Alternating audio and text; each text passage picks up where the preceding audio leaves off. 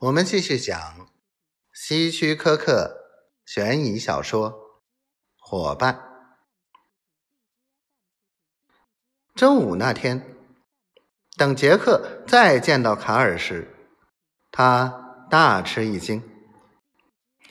几天不见，卡尔的模样几乎让人认不出来了，不仅更加苍老憔悴，而且神情。也显得紧张不安。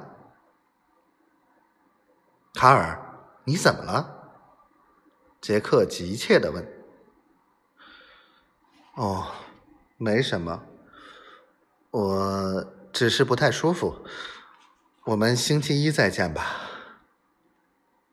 卡尔勉强的说。星期日，杰克给卡尔打电话。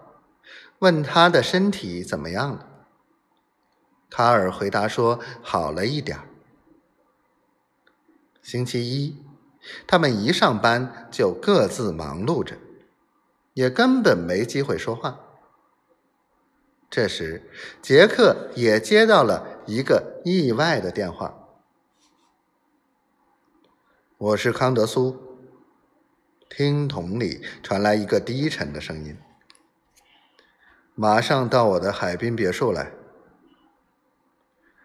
杰克以为还是找卡尔的，就用手捂着听筒，扭头看看卡尔是否在他的办公室。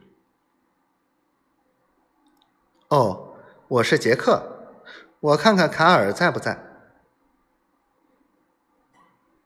别找了，我要见的是你，杰克。康德苏。低沉着说，并告诉了他别墅的地址。卡尔不在办公室，一定是溜到外面去了。这个家伙，一个大老板要见我这个无名小卒做什么？杰克一边驾车朝海滨驶去，一边在心里嘀咕着。很快。他就按照地址找到了面对海湾的一栋巨大房子，在一位仆人的带领下，来到一间四面都镶嵌着彩色玻璃的书房。